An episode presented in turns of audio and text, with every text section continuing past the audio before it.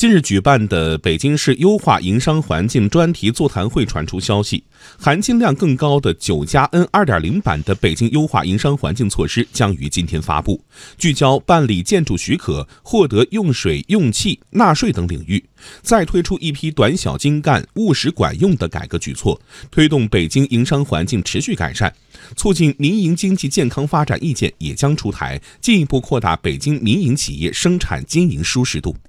会议透露，北京将同时大力推行“互联网加”政务服务。北京市相关部门将推动网上可办转向全程通办，推动更多的服务事项实现全市通办，实现百分之八十的事项一门办理，百分之七十的事项一窗分类受理。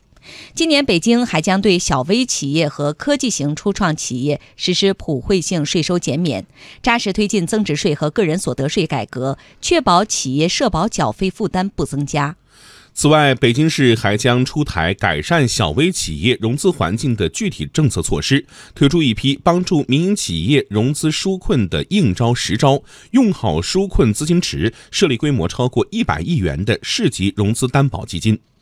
北京市发改委主任谭旭祥说：“北京市营商环境改革与企业的期望相比仍有差距，特别是政策落地最后一公里问题仍然突出。下一步，北京将深入实施优化营商环境三年行动计划，着力打造北京效率、北京服务、北京标准和北京诚信营商环境四大示范工程。”